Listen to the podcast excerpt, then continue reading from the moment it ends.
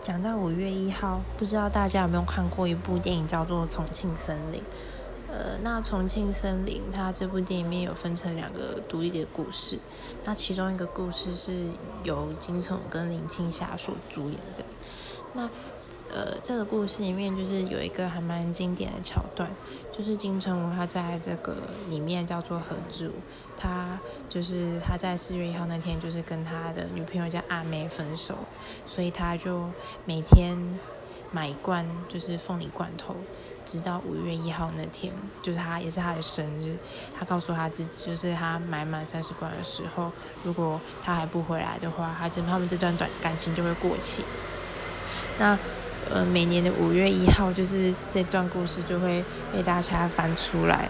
就是就是讨论这样子，我觉得还蛮有趣的。